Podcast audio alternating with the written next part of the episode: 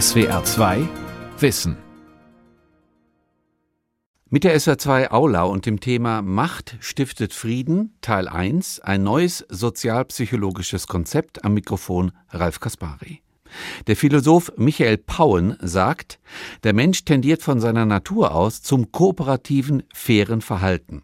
Sobald er in einigermaßen komplexen Gesellschaften zusammenlebt, setzt er die Kooperation dazu ein, brutale Konflikte zu vermeiden, also Frieden und Fairness zu begründen.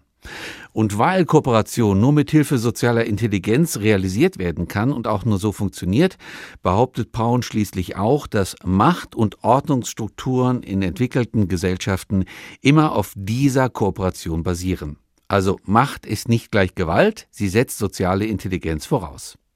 Ich habe mit Michael Paun darüber in zwei Teilen gesprochen. Heute im ersten Teil geht es um die Entwicklungsgeschichte des Menschen und um die ersten komplexen Gesellschaften. Und meine erste Frage war, welche Macht- und Gewalttheorien ihn, Michael Paun, stören würden. Ja, vielleicht sogar unabhängig davon, ob sie mich stören. Ich denke, wenn man sich mit so einem Thema auseinandersetzt, sollte man in jedem Falle erstmal an den Stand der Forschung anknüpfen. Und da gibt es so, wenn man das jetzt ganz stark vereinfacht, zwei Traditionen. Die eine geht auf Hobbes und Max Weber zurück und geht davon aus, dass Macht letztlich auf eine bestimmte Art und Weise auf Gewalt zurückgeführt werden kann. Also Macht hängt in vielen Fällen oder die Ausübung von Macht hängt in vielen Fällen damit zusammen, dass man einer Person, die man über die man Macht ausüben will, Gewalt androht, implizit oder explizit. Äh, die gegenteilige Definition geht zurück auf Hannah Arendt. Da wird Macht und vor allen Dingen Machtstrukturen werden auf einen Konsens zurückgeführt. Also Machtstrukturen und Hannah Arendt hat dabei die Demokratien im antiken Griechenland äh, im Blick. Machtstrukturen ergeben sich daraus, dass eine Gruppe zu einem bestimmten Konsens äh, findet und dann eben Strukturen einrichtet, die unter anderem die Willensbildung, aber auch Konfliktvermeidung ermöglichen. Welche Definition gefällt Ihnen am besten?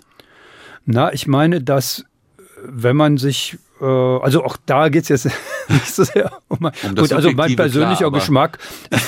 Ich finde Gewalt allgemein nicht so besonders toll. Insofern passt mir die von Hannah Arendt schon besser. Aber in der Definition von Hannah Arendt, ich glaube tatsächlich, dass Machtstrukturen dazu da sind und was das jetzt heißt, dass sie einen Zweck haben, sollten wir vielleicht nachher noch besprechen, dazu da sind, Konflikte zu vermeiden. Was bei Hannah Arendt aber fehlt, ist der Mechanismus, durch den das möglich wird. Und ich glaube, der Mechanismus sind letztlich psychologische Strukturen, die uns, die sich in der Evolution entwickelt haben, die unser Verhalten in einem großen Maße bestimmen. Und was ich versuche, ist diese Mechanismen, die in den meisten Fällen oder in vielen Fällen unbewusst wirken, die herauszuarbeiten. Mhm. Das Interessante ist ja, glaube ich, dass diese Machtdefinition, die Sie am Anfang genannt haben, zum Beispiel von Hobbes, dass die uns ja irgendwie oder unser Denken und Bewerten unbewusst prägen. Also immer wenn wir über Macht sprechen, sprechen wir gleichzeitig über Gewalt, die wir in Klammern setzen. Und wenn jemand Macht ausübt, muss er Gewalt ausüben. Genau, ja. ja. Das also ist oder zumindest prägt implizite uns doch unbewusst. Ne? Ja, ganz genau. Ja, und ich glaube, das hängt damit zusammen, dass wir uns sozusagen in die Situation versetzen, äh, zu versetzen versuchen, was würde passieren oder unter welchen Bedingungen kriegt mich jemand dazu, etwas zu machen, was ich vielleicht gar nicht will. Äh, und dann muss der mir entweder einen großen Anreiz bieten, das gibt es äh, in diesen Theorien auch, oder er müsste mir eben irgendwas androhen.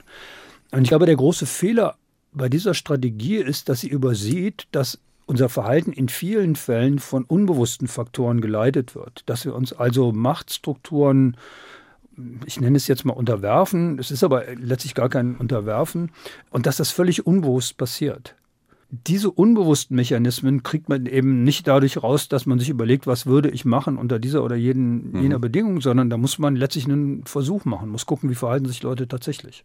Ihr neuer Ansatz besteht ja darin, also eine etwas andere Definition von Macht herauszukristallisieren, angelehnt an Hannah Arendt und gleichzeitig die soziale Intelligenz damit ins Spiel bringen. Also soziale Intelligenz, die zum Beispiel auf kooperativem Verhalten beruht. Sie müssen den Zusammenhang noch mal kurz erläutern. Der Weg von der sozialen, also von dem Konzept der sozialen Intelligenz zum Konzept von Macht. Genau. Also, ja, man kann das auf unterschiedliche Weise erläutern. Eine Möglichkeit ist es, dass man sich einfach mal in der Evolution anguckt, wie sich Machtstrukturen entwickelt haben.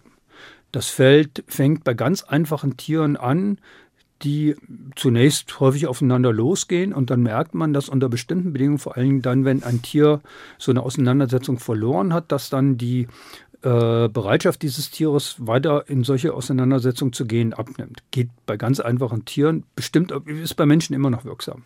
Und das verringert schon die Zahl der Konflikte. Also am Ende ist nur noch einer über, der alle Kämpfe gewonnen hat und dann die anderen gehen den Kämpfen aus dem Weg und der braucht dann auch nicht mehr zu kämpfen und weiter. Man ist natürlich jetzt eine Idealisierung, aber von der Tendenz nach funktioniert es so. Und dann bei etwas intelligenteren Tieren ist es dann so, dass die, nachdem sie einen Konflikt gegen ein bestimmtes anderes Gruppenmitglied verloren hat, neigen sie dazu, sich diesem Gruppenmitglied zu unterwerfen mhm. und damit weitere Kämpfe zu verhindern. Diese Kämpfe sind, äh, kosten Zeit, kosten Energie und sie bilden, bieten vor allem ein ganz starkes Risiko. Und auf diese Art und Weise wird, indem ich weiß, wer stärker ist als ich, das habe ich dann in einem, in einem Konflikt erfahren, kann ich mich diesen Personen selektiv unterwerfen und vermeide damit diese Konflikte. Aber dazu brauche ich mehr Intelligenz. Also ich muss dann zum Beispiel diese, muss mich an den Konflikt erinnern, ich muss mich daran erinnern, gegen wen ich verloren habe. Und auf einer noch höheren Stufe funktioniert es dann so, dass ich die Konflikte gar nicht mehr selber austragen muss, sondern da gucke ich mir einfach nur an, ich sehe, dass bestimmte andere Mitglieder meiner Gruppe sich bestimmten äh, noch anderen unterwerfen, indem sie bestimmte Signale aussenden. Und dann weiß ich, die, die ganz viele von diesen Unterwerfungssignalen bekommen, sind stark. Also fange ich mit denen am besten keinen Krach an. Und dadurch ergibt sich eine feste Hierarchie in der Gruppe, die zumindest sehr viele Auseinandersetzungen vermeidet. Das heißt, wir können sagen oder Sie sagen, Machtstrukturen basieren auf sozialer Intelligenz und sie können dazu führen, Gewalt in den Hintergrund zu drängen und ganz andere Arten von Hierarchien genau. zu etablieren. Von Hierarchien. Gewaltfreie. Es ist natürlich niemals völlig gewaltfrei. Also auch bei Affen, in Affenhorden haben sie solche Hierarchien, wo einer an der Spitze steht. Dadurch werden viele Auseinandersetzungen ver, äh, vermieden, aber natürlich längst nicht alle. Ja, es gibt da natürlich immer noch im Vergleich zu menschlichen Gesellschaften immer noch sehr viel Auseinandersetzung. Aber was gleichzeitig ermöglicht wird, und das ist etwas, was dann besonders interessant ist beim Übergang zwischen äh, Affenhorden und frühen menschlichen Gesellschaften, also menschlichen Gesellschaften in der Steinzeit, ist, dass man merkt, dass diese Befriedung einer relative Befriedung. Ne? Also im Vergleich zu unseren heutigen Gesellschaften gibt es da natürlich immer noch extrem viel Gewalt und Konflikte. Aber diese relative Befriedung ermöglicht dann gleichzeitig auch eine engere Kooperation zwischen diesen Mitgliedern. Das kann man schon bei Affen sehen. Also wenn man ja, inwiefern? Als zum Beispiel, also was weiß ich, dass die gemeinsam irgendwelche Jagdmanöver machen oder sich gemeinsam verteidigen oder gemeinsam zum Beispiel ein Gruppenmitglied absetzen, das sich zu viel herausgenommen hat. Und das wird bei den menschlichen Gesellschaften dann nochmal wesentlich stärker. Also da ist es so, dass in den frühen menschlichen Gesellschaften, also in diesen steinzeitlichen Horden, und das war eben eine Form der gesellschaftlichen Organisation, die letztlich 98, je nachdem, wie sie rechnen, ne, wenn sie davon ausgehen, dass es den Menschen seit, also relevante menschliche Gesellschaften seit 200.000 oder 300.000 Jahren gibt, dann ist das 98 Prozent unserer Geschichte ist in diesen kleinen steinzeitlichen Horden hat stattgefunden. Und diese äh, kleinen steinzeitlichen Horden haben ein extrem hohes Maß an Egalität und ganz flache Machthierarchien im Allgemeinen. Ne? Das, da gibt es natürlich auch immer wieder aus. Und kooperieren ja. viel stärker miteinander, als das die Affen können. Ja. Kann man sagen, Herr Paun, dass dieser Begriff soziale Intelligenz, kooperatives Verhalten in der Soziologie, auch in der Evolutionsbiologie eigentlich einen Paradigmenwechsel eingeleitet hat?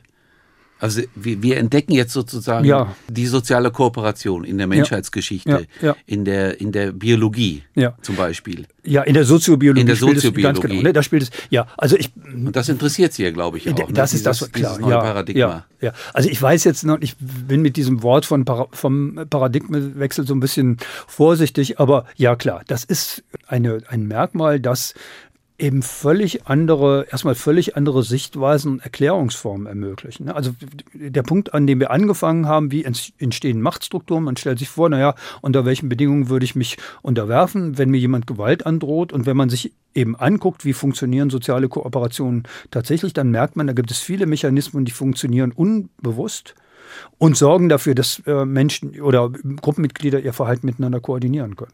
Was heißt denn soziale Intelligenz genau? Also wann, ja. Das wann, ist ein, das ist ein, ein, ein was, Sammelbegriff. Was hat die für Elemente praktisch? Ja, das ist letztlich, also Sie können es am besten dadurch bestehen, das ist eine kognitive Fähigkeit, die dazu dient, sich erfolgreich in einem Gruppenzusammenhang zu verhalten. Und zu diesem erfolgreichen Verhalten innerhalb eines Gruppenzusammenhangs gehört vor allen Dingen, dass sie imstande sind, die Interessen und Bedürfnisse anderer zu erkennen. Denn nur wenn sie das machen, können sie Konflikte vermeiden und können sie erfolgreich mit diesen Menschen kooperieren. Das heißt, ich brauche Empathie. Na, Empathie ist, Empathie ist sicherlich ein Punkt, aber es ist nicht nur eine rein emotionale Geschichte, sondern es ist eben auch die Fähigkeit, zum Beispiel Überlegungen und auch Interessen anderer zu erkennen und sich dementsprechend zu verhalten. Also vielleicht ein ganz schönes Beispiel auch nochmal, um diesen Unterschied zwischen Menschen und Affen deutlich zu machen, ist, es gibt das sogenannte Ultimatumspiel. Äh, da kriegen Sie, sagen wir mal, 10 Euro vom Versuchsleiter und sollen das Geld jetzt mit mir teilen. Wie Sie das teilen, liegt jetzt erstmal an Ihnen. Ja, und äh, warum soll ich es denn teilen? Ja, Freiwillig, Moment, oder? Äh, Moment, es gibt, ich, das Spiel so, ist noch nicht zu Ende. Gut. Der Kniff an dem Spiel ist nämlich, also Sie müssen das mit mir teilen und Sie kriegen das Geld aber nur, wenn ich das Angebot annehme. Ja? Und Sie können mir aber jetzt einen Euro anbieten und können mir fünf Euro anbieten. Sie können also fair teilen oder unfair teilnehmen. Wenn Sie das Experiment mit Menschen machen, dann geben die Menschen irgendwas zwischen 40 und 50 Prozent ab. Teilen also fair. Wenn ich nicht mindestens 20 Prozent bekommen würde, würde ich das Angebot zurückweisen und sie würden gar nichts bekommen. Wenn Sie dasselbe Experiment mit Affen machen, ist das so, dass derjenige, der teilen darf, meistens relativ wenig abgibt. Der andere nimmt, was er kriegen kann.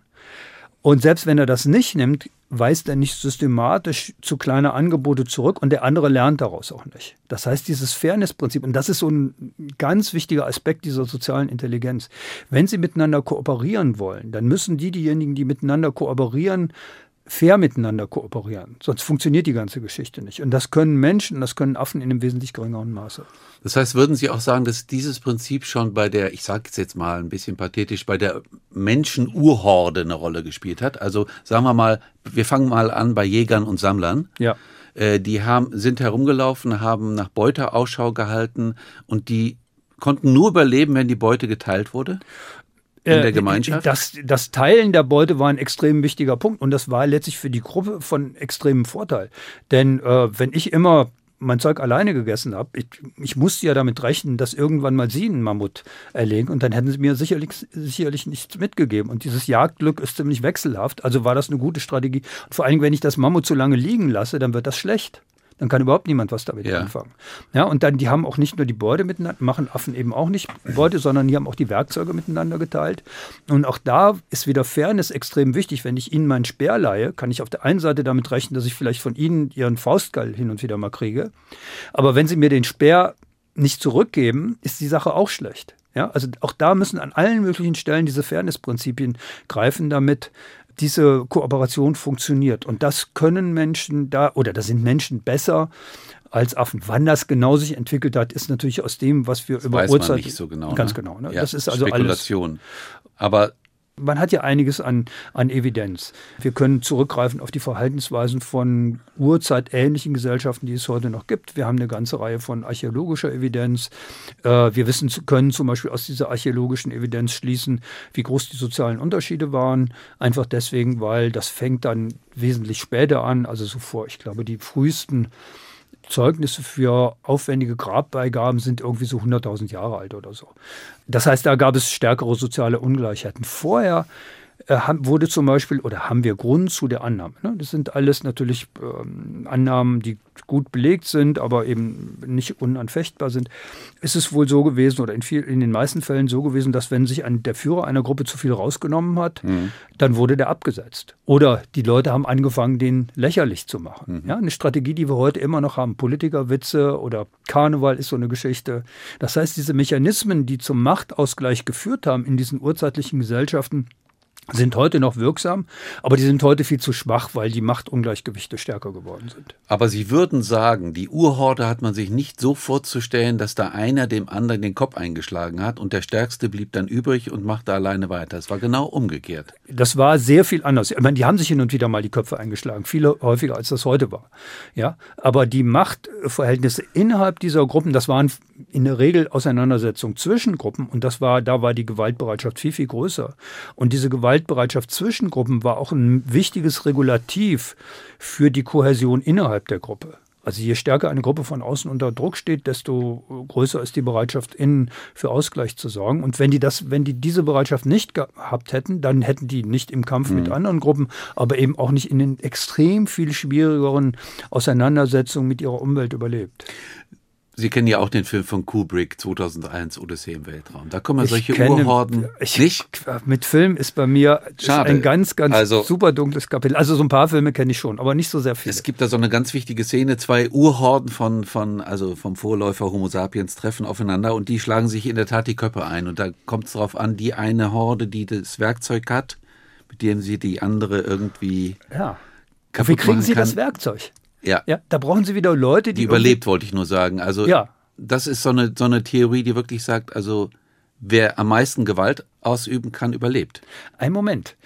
Das, die Geschichte ist zu einfach. Ja. Die, genau dieselbe ja, Geschichte wiederholt sich in ja. Griechenland nochmal bei der Entstehung der attischen Demokratie. Das ist der eine Aspekt. Diese Auseinandersetzung zwischen den Gruppen, völlig richtig. Da hat es viel mehr Gewalt gegeben ja, als heute. Genau. Aber innerhalb der Gruppe da brauchen Sie die Kooperation. Sie brauchen zum Beispiel einen, der die Schwerter, Schwerter herstellt. Und Sie brauchen irgendjemand, der auch irgendwie den Trick raus hat, wie man an das Eisen kommt, was sie für die Schwerter brauchen. Und vielleicht wollen sie auch ein besonders cooles Schwert haben. Und dann brauchen sie noch jemanden, der irgendwie schöne Verzierungen auf die Schwerter machen kann. Und der ist möglicherweise als Schläger nicht so gut. Ja, das heißt, sie brauchen da schon ein gewisses Maß an Arbeitsteilung. Sie brauchen auch, was weiß ich, Leute, die sich um den, äh, um die Felder kümmern und so weiter und so fort. Und das funktioniert nur bei einem bestimmten Maß an Arbeitsteilung. Und das heißt eben auch an halbwegs fairer Verteilung der Dinge, die bei dieser Arbeitsteilung herumkommen. Und ich brauche doch eigentlich schon, wenn wir bei der Jägergesellschaft bleiben, sowas wie Empathie, weil ich muss ja zum Beispiel wissen, wenn ich jage, muss ich ja meine äh, Mitglieder darüber, oder die müssen wissen, der hat jetzt was entdeckt und wir laufen ihm hinterher. Und sich hineinversetzen in eine Situation ja. und so eine Art Perspektivübernahme zu machen das ist, glaube ich, an der Stelle, im Prinzip braucht man das. Ja? Und das ist das ein wichtiger Bestandteil von sozialer Intelligenz. Ja? ja. Äh, also gerade jetzt für Fairness und für komplexere Sachen. Nur dieses Hinterherlaufen, wenn jemand, ein Mitglied einer Gruppe, eine bestimmte Information hat, das finden Sie schon bei Fischen. Also das kriegt man mit sehr, sehr viel geringerer Intelligenz. Schwarmverhalten, ja, was bei uns immer noch bei Panikzuständen eine wichtige Rolle spielt. Äh, das, ist, das hat eine Arbeitsgruppe hier in Berlin untersucht. Sie können zum Beispiel einen, Schwarm von Fischen, von 100 Fischen, setzen Sie, ich glaube, fünf, die Sie per Roboter steuern können. Und wenn die eine bestimmte Bewegung machen, schwimmen irgendwann mal alle Fische hinter denen her. Ja, und die Idee ist, wenn ein, ein Mitglied einer Gruppe eine wichtige Information hat, dann verhält er sich auf eine auffällige Art und Weise und dann ist es ganz gut, wenn man hinter dem her schwimmt. Also, ne, und wenn das funkt und der Witz ist, das funktioniert bei Menschen genauso. Also dieselbe Gruppe hat also in eine große menschliche Gruppe ein paar Leute reingesetzt, die sich immer im Kreis gedreht haben und irgendwann haben, alle, haben das alle mitgemacht. Ja. ja also, Interessant. Also sehr einfache, mhm. bei sehr einfachen Formen der Informationsübertragung die gibt es schon, die sind schon lange in der Evolution erfunden worden. Also da sehen Sie auch an der Stelle schon, wie wir darauf aus oder wie auch ganz einfache äh, Organismen darauf ausgerichtet sind auf Gruppenverhalten, Schwarmverhalten. Ne? Schwarmverhalten ist eine super einfache Geschichte, können ziemlich dumme Tiere kriegen das hin. Aber das wirkt bei uns immer noch und deswegen verhalten wir uns manchmal natürlich auch. Ja, ich habe das auch gefragt, weil Sie kennen ja wahrscheinlich auch die Arbeiten von Tomasello, ja, der ja herausgefunden klar. hat, auf wirklich faszinierende Weise, dass die Sprache auf, auf dem Zeigen beruht auf dem auf sich aufmerksam machen, auf Perspektivübernahme, ja. auf Kooperation eigentlich. Ja, ne? Ja. Also gerade Tomasellos ähm, Theorie über die Entstehung von Sprache, das ist immer noch so ein bisschen umstritten. Da gibt es unterschiedliche Camps. Aber was er und seine Arbeitsgruppe gezeigt haben, also was ich eben gesagt habe über die äh, Unterschiede im, im Fairnessverhalten, Ultimatumspiel, Perspektivübernahme, das stammt zu einem relativ großen Teil aus Arbeiten dieser Gruppe. Der hat zum Beispiel auch Vergleiche gemacht an zwischen der sozialen Intelligenz von äh, Affen und äh, Menschen, also vor allen Dingen äh, Schimpansen, Orang-Utans und äh, Gorillas. Und da zeigt sich, dass der Unterschied in der allgemeinen nicht sozialen Intelligenz bis zweieinhalb Jahren zwischen Menschen und Affen ziemlich gering ist. Manche, manche Sachen kriegen vor allem die Schimpansen sogar besser hin als wir. Nur in der sozialen Intelligenz sind wir einfach wesentlich besser. Und deswegen funktioniert die Kooperation bei uns besser. Das heißt, es gibt also Versuche mit zweijährigen Kindern und zweijährigen Affen, was hat man mit denen gemacht? Da ging es um Teilen, da ging es zum Beispiel, Sie haben eben von Perspektivübernahme ja. gesprochen, da ging es zum Beispiel, also einmal das Ultimatumspiel ist so ein, ist ein Beispiel dafür, was, worüber wir eben gesprochen haben. Dann ist die Frage, ein anderes Beispiel ist, Sie führen eine bestimmte Handlung aus, also wollen, ich glaube, ein Objekt in einen Schrank legen und aus irgendwelchen Gründen kriegen Sie das nicht hin. Und ein Kind sieht das und es ist, die Lösung ist ganz offensichtlich und das Kind versteht sofort, was sie wollen und hilft ihnen dann dabei. Das heißt, übernimmt ihre Perspektive. Das, äh, das ist äh, gemeinsame Intentionalität, also die Fähigkeit, die Ziele eines anderen zu erkennen. Und das ist eben auch ein prinzipieller Unterschied, also in der, in der, in der Tomasello-Theorie eine wichtige Rolle spielt, ein prinzipieller Unterschied zwischen den sozial oder den kognitiven Fähigkeiten von Menschen und Affen. Das heißt, der Affe kann sich nicht in den äh, Erwachsenen Nicht in demselben Maße. Das ist, ja, interessiert ist, den nicht wahrscheinlich auch. Ja, also wie gesagt, man, das ist nie so völlig schwarz-weiß, ja, aber es fehlen, fehlt eben so viel, dass bestimmte Entwicklungen nicht möglich sind nach dieser. Ein schönes Beispiel dafür ist, also was für Menschen auch eine wichtige Rolle spielt, ist die Erkenntnis des Blicks. Ja, also um zu sehen, was sie wollen, ist ihr Blick für mich eine ganz wichtige Informationsquelle. Mhm. Wie erkenne ich ihren Blick? Den kann ich ganz gut erkennen, weil sie eine dunkel, äh, eine, der Aug, ihr Augapfel hell ist und die Iris dunkel und die mhm. Pupille. Mhm. Bei Affen ist das nicht so. Stimmt. Ja, das Auge ist dunkel, deswegen ist das schwierig. Das heißt, und das vermutlich hängt es damit zusammen, dass für die die Erkenntnis der Blickrichtung, also sie reagieren auch nicht danach. Es gibt andere Tiere, Hunde und so weiter, die das können, aber bei Affen, die werten diese Informationen offensichtlich nicht aus. Ja. Herr Paun, ist die soziale Intelligenz oder das Gruppenverhalten sozusagen der Wetzstein auch der Gehirnentwicklung beim Menschen? Es Wurden gibt, wir deshalb immer intelligenter, weil wir in Gruppen lebten? Es gibt, äh, also es äh, hat eine Reihe von ähm, äh, soziobiologischen Untersuchungen zu dem Thema gegeben und die sprechen tatsächlich dafür, dass äh, die Fortschritte im Sozi oder die, die, die Vorteile, die man im Sozialverhalten gewinnt, das entscheidende Antriebsmoment dieser Gehirnentwicklung waren. Also zum Beispiel nicht die Fähigkeit zur Werkzeugentwicklung oder äh, die Fähigkeit zum Beispiel einer besseren Erkenntnis von, von, von irgendwelchen Nahrungsquellen. Gibt es in der Evolutionsbiologie so eine Zahl, in, welchen, in, in welcher Anzahl Menschen damals Vorgeschichte zusammenleben konnten, zusammenlebten? Ja, also das ist, das ist so eines der Kriterien dafür. Ja. ja. Also die, die, die, das Gruppenverhalten wird natürlich umso komplexer, je größer die Gruppe ist. Und wenn ich mich richtig erinnere, liegt das irgendwie so bei 120. Man musste aber mit solchen Zahlen sehr vorsichtig sein. Ja, also ich denke, das Beste, man sollte sich diese generellen Zusammenhänge merken, also dass Gruppenverhalten komplexer wird, wenn äh, die Gruppe größer wird und dass es deswegen auch schwieriger zu behandeln ist und deswegen brauchen sie eben auch ein höheres Maß an sozialer Intelligenz, sonst finden sich in einer solchen Gruppe nicht mehr so gut zurecht und die Gruppe kooperiert auch nicht mehr so gut miteinander. Die konkreten Zahlen das, was man an Evidenz dazu hat, also unsere Fähigkeiten, die Gruppengröße von steinzeitlichen Horden abzuschätzen, sind nicht so sehr gut. Also es gibt wenig Fernsehaufnahmen und schriftliche Aufzeichnungen aus diesen Zeiten. Insofern sollten wir da auch ein bisschen vorsichtig sein. Was passierte denn beim Übergang von dieser Jäger- und Sammlergesellschaft zur Sesshaftigkeit? Was passierte da mit der Kooperation, mit der sozialen Intelligenz und den Machtstrukturen? Ja, das ist eine extrem wichtige und letztlich auch extrem aufschlussreiche Entwicklung. Also vor etwa 10.000 oder 12.000 Jahren hat es aufgrund äh, von, von der Veränderung von Wetterbedingungen nach der letzten größeren Eiszeit hat es Getreide in einem höheren Maße, vor allen Dingen in dem sogenannten fruchtbaren Halbmond, also in äh, Vorderasien, Syrien, Irak, Iran, Teile Israels gewachsen. Und dann ist es Schritt für Schritt dazu gekommen, dass die Menschen einmal dieses Getreide, diese Getreidepflanzen gab es dort immer schon, die sind dann irgendwann mal systematisch gesammelt worden und mhm. noch später sind die dann systematisch angebaut worden.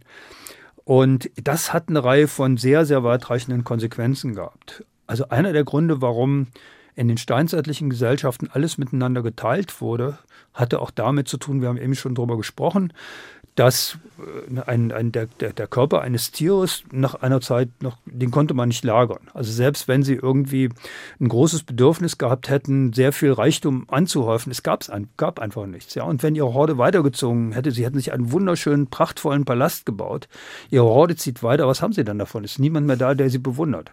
Und das wird mit dem, mit dem äh, Anbau von, also mit der Entwicklung von, von, von Agrikultur äh, und dann auch der Haltung von Tieren wird das anders. Also der entscheidende Punkt ist dabei, dass Getreide angebaut wird und das Getreide können Sie lagern. Und das bedeutet, Sie können, Sie könnten zum Beispiel auf die Idee kommen, na, ich möchte jetzt reich werden. Und dann versuchen Sie allen anderen Leuten irgendwie ein bisschen Getreide abzuluxen. Und irgendwann haben sie so viel, dass sie vielleicht dann noch jemanden bezahlen können mit Getreide, der ihr Getreide bewacht oder sie bewacht. Und auf diese Art und Weise, und weil man das alles lange lagern kann, können sie Reichtum anhäufen und ihre Gruppe wird irgendwann am selben Ort bleiben weil sie zum Beispiel die Felder brauchen. Das heißt, es gibt dann auch Privatbesitz nicht nur an, an, an beweglichen Gütern wie Getreide, sondern vor allen Dingen auch an Land. Und sie können natürlich versuchen, mehr von diesem Land anzuhäufen und sich dann da irgendwann mal einen schönen Palast aufzubauen. Ja, genau. Und wenn das so ist, ist diese Gesellschaft dann, äh, neigt sie eher zum, zur Ungleichheit? Weil es gibt eine Elite, die zum Beispiel das Getreide hat, darüber ja. verfügen darf, im Palast wohnt. Ja. Und es gibt Leute, die das nur anbauen müssen. Ganz genau. Also es geben es aus einer ganzen Vielzahl von Gründen, also weil jetzt plötzlich Privateigentum Sinn macht, äh, man, es gibt Dinge, die man lagern kann. Es gibt Überschüsse. Der, der, Anbau von Getreide funktioniert einfach besser als das Suchen nach irgendwelchen Früchten, die nach ein paar mhm. Tagen verdorben sind. Es gibt Überschüsse und die Überschüsse werden dann ungleich, können dann ungleich verteilt werden. Und dadurch bilden sich dann auch politische Hierarchien, größere Gruppen, die dann eben auch noch ein größeres Maß an Überschüssen Schüssen erwirtschaften und damit auch einen Anreiz bilden, Überschüsse eben äh, zu, an, für bestimmte Personen diese Überschüsse äh, sich anzueignen. Ja, und gibt es dann auch neue Machtstrukturen? Ja, klar.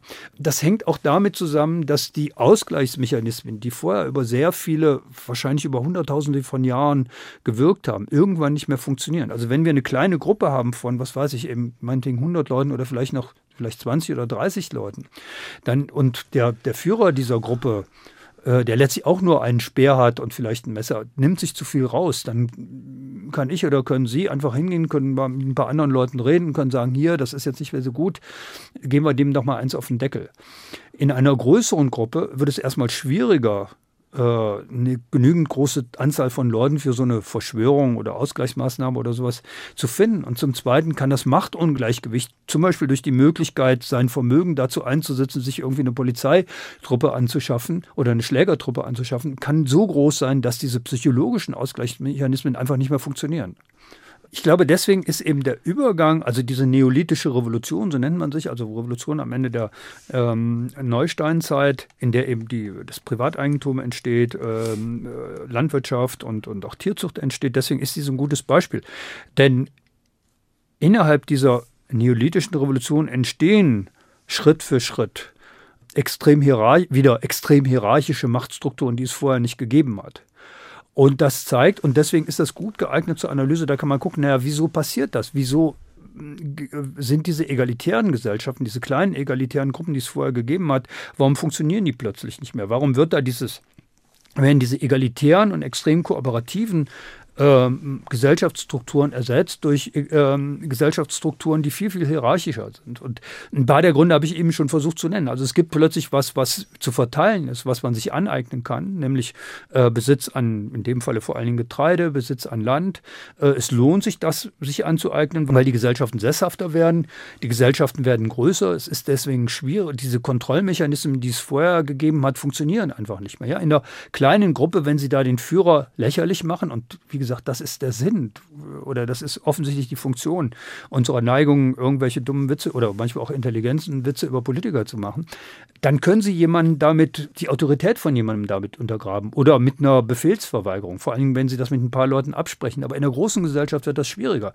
Dann hat der Herrscher eine Polizeitruppe oder eine Schlägertruppe und die nehmen sie mal ganz schnell beiseite oder stecken sie in irgendein dunkles Loch.